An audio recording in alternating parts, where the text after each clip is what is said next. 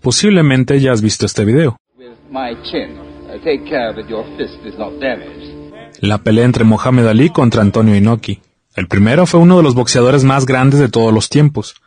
Su habilidad era indudable, era rápido y persistente con las manos, y cansaba al oponente antes de tratar de noquearlo, a pesar de no contar con una pegada potente. Mientras lo veías bailar, te caía una combinación de cuatro o cinco golpes, dijo Bernard Hopkins, ex campeón mundial de peso medio sobre los rivales de Ali para The New York Times. Por otro lado, tenemos a Inoki, una leyenda de la lucha libre de Japón, además de conseguir varios triunfos alrededor del globo terráqueo y de haber participado en combates contra luchadores de varias artes marciales, decidió enfrentarse a Mohamed Ali. El Nippon Budokan fue el recinto donde se suscitó aquel encuentro, el cual finalizó con un empate generando el aplauso y el descontento de cierto sector del público. Este fue el evento precursor de la MMA, o artes marciales mixtas, y de estos duelos entre dos peleadores de diferentes disciplinas. Interesante, ¿no? Pero ¿qué tal si te dijera que Huracán Ramírez enfrentó a un pugilista colombiano 20 años antes que el duelo entre Ali contra Inoki? Bueno, esta es la historia. Extracto de la columna de opinión titulada No lo olvidaré, escrita por Huracán Ramírez. Presido de fama internacional.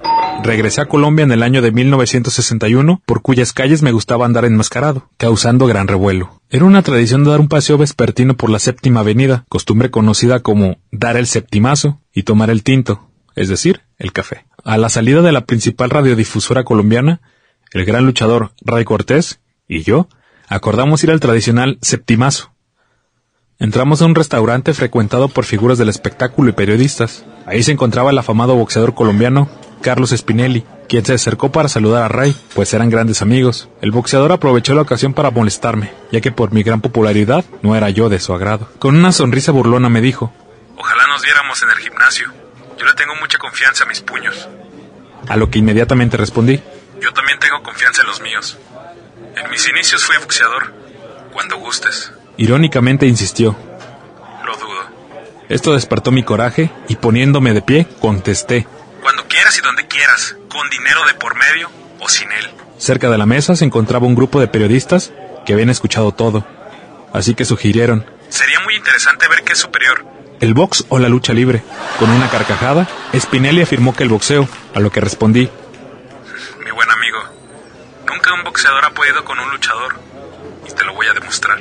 Se hizo público el reto y este se realizó ante un lleno total en el Coliseo Cubierto de Bogotá. La particularidad del evento atrajo a miles de aficionados de ambos deportes, con lo que se logró un récord de taquilla. Siguiendo el reglamento establecido por cada quien en su profesión, se acordó que el combate finalizaría cuando alguno de los dos oponentes se rindiera con una llave o quedara noqueado. En el inicio del encuentro, Spinelli empezó a soltar los puños. Traté de colocarme a sus espaldas, pero él con su jab me puso a distancia. Volví a intentarlo y sentí sus guantes uno en el pecho y un derechazo en la frente. Me cimbró, hizo que se me doblaran las piernas, se dejó venir y caemos en clinch. Y ambos rodamos por la lona, quedando entre las cuerdas. Entonces intervino el referee español, el gitano, haciéndonos regresar al centro del ring. Intercambiamos golpes y llaveos. Quise tomarlo de los brazos, pero se zafó al darme un cabezazo que me lastimó la nariz. Volvió al tanque, pero esta vez lo recibí con patadas voladoras.